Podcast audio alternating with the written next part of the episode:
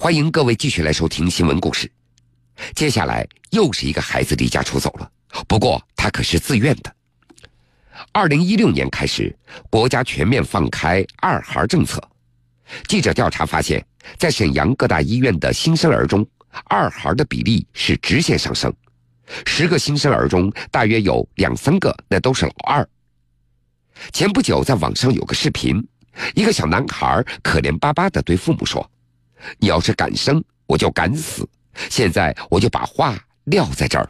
妈，今天我就把话撂这儿。你要是敢生二胎的，你等着哪天晚上，就等你们都睡觉，我就我就自个儿穿点衣服，就拿拿几块钱就出，自个儿那个下楼打个车，找到一个街，完了就一直搁那待着，一直到饿死。兄弟，咱今天就把话撂这。你看你生二胎，你看着我能不能活？你为啥不能活呢？我我我不也要弟弟妹妹？为啥呢？你们你本来给我给我的爱就会分分给那个弟弟妹妹更多点，就不爱我了。那你不也是孩子吗？你也不是捡来的。是孩子，我也不同意。反正今天我就把话搁这儿了。你有啥不同意的吧？你要是敢生，我就敢死。那也不能对你不好。今天我就把话搁这，你看着的，你看我能不能落实。视频当中的这个小男孩心酸的表情，让很多当妈妈的有点后怕。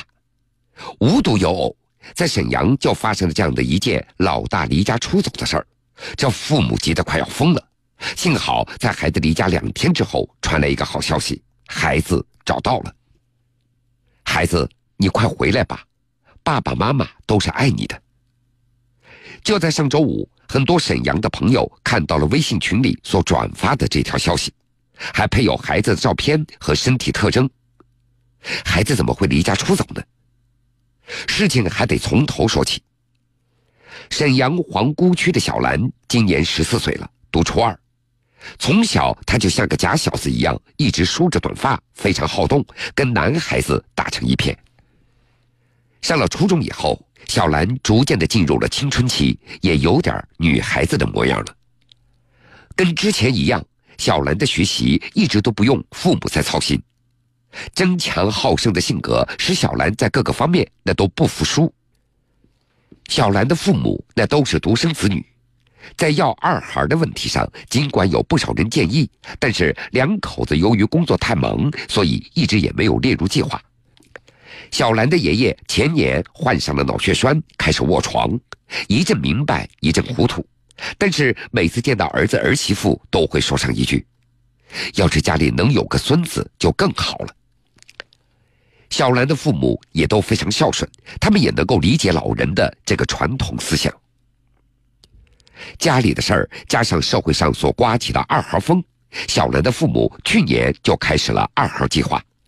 在他们看来，不管男孩女孩，再有一个总比一个孩子那样的孤单要好多了。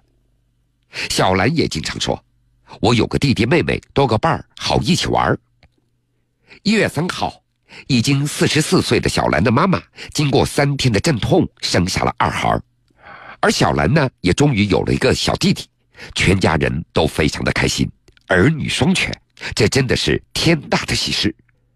孩子一出院就被抱到了小兰的爷爷家中，老爷子乐得都坐了起来，全家人都非常的开心。从老二出生到满月，家里人自然对小兰的照顾就少了很多。小兰开始自己上学放学，过年的时候，不少人来家里看望弟弟。跟小兰的妈妈所交流的话题也都是围绕着弟弟，这种种的变化让小兰突然觉得全家人都已经把重心放在了弟弟的身上。小兰在日记当中是这么写的：“今天班里的一个男生说他喜欢我，我想回家跟妈妈交流一下，但是看到妈妈一直在哄弟弟睡觉，我的心也被闹翻了。我也想让妈妈再哄着我。有了弟弟，难道爸爸妈妈？”就不再爱我了吗？新学期开学以后，小兰明显的出现了心思重、不爱说话的这样的一个状态。初二的课业那是挺重的，老师也没怎么太顾及她。小兰在上周五放学以后就一直没有回家。刚开始，家长以为小兰去了同学家，结果同学都问遍了，都没有看到她。你们爱的到底是谁？直到父母在小兰的房间里看到写在墙上的这句话，他们才终于明白了女儿的心思。事发当天，小兰走的时候带了一百多元钱，什么证件都没带，她能去哪儿呢？父母也都急疯了。经过朋友圈的转发和全家的寻找，周一的上午，小兰妈妈接到了一位好心大姐的电话，说沈阳站有个女孩，感觉像朋友圈照片里的那个女孩，你过来看看是不是你们家的女儿。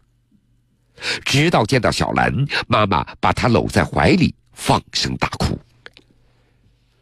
父母没有责骂孩子，也没有追问。经过一天的缓和，小兰说：“这两天她想到过自杀，但是又怕疼。两个晚上她都在快餐店里过的夜，也没有人注意到她。身上所带的钱也都快要花光了，但是又没有脸回家，合计着买张火车票到亲戚家去，但是没有带证件，他也没法买票。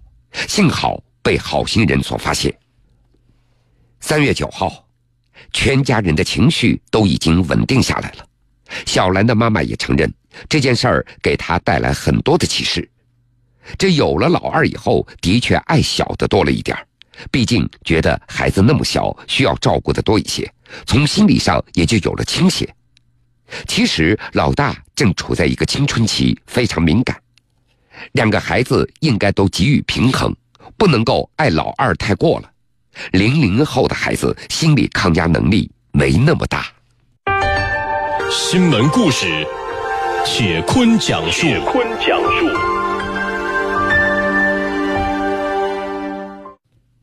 说完了孩子，我们再来说一对奇葩的兄弟。新闻天天有料，轻松怎能不要？坤哥笑谈。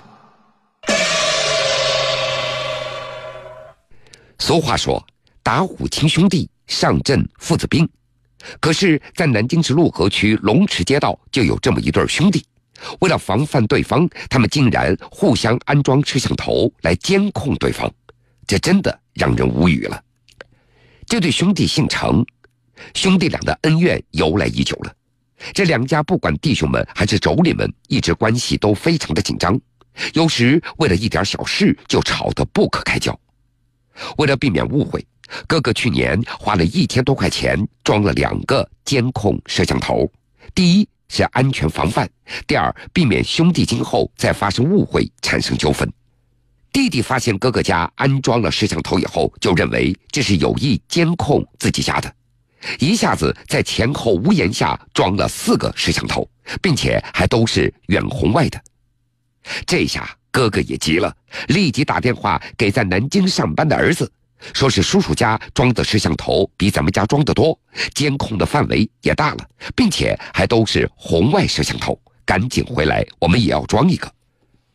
儿子被老子搞得也没得办法，又帮老子增加了两个在手机上能够看到的无线摄像头，就这样装监控变成了比赛。现如今，村民们还是劝说兄弟两个。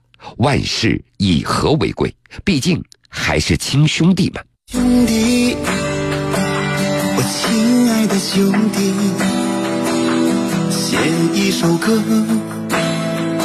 谈谈我和你。记得小时候，我们形影不离，那时的我们过得无忧无虑。兄弟，我亲爱的兄弟，把这首歌送给我和你。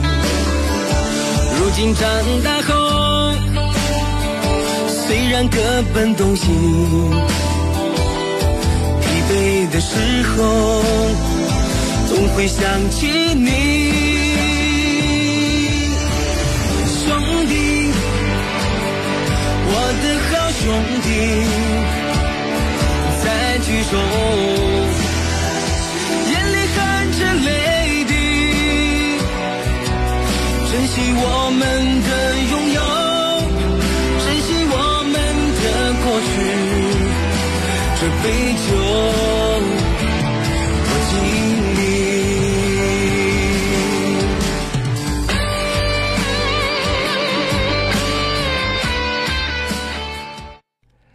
好了，各位，非常感谢您收听了今天全部的新闻故事，我是铁坤。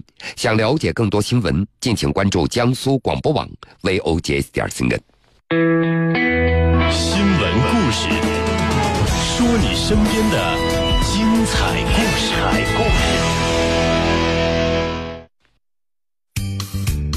你知道吗？中国现有老龄人口一点三四亿，残疾人口六千万，福利机构现有孤儿人数六点六万，每年受灾人口二点五亿。中国福利彩票，扶老、助残、救孤、济困。扶老，让夕阳更加美好；助残，让希望之火点燃；救孤，让心灵告别孤单；济困，让美好生活重现。点滴关爱，增进和谐。中国福利彩票。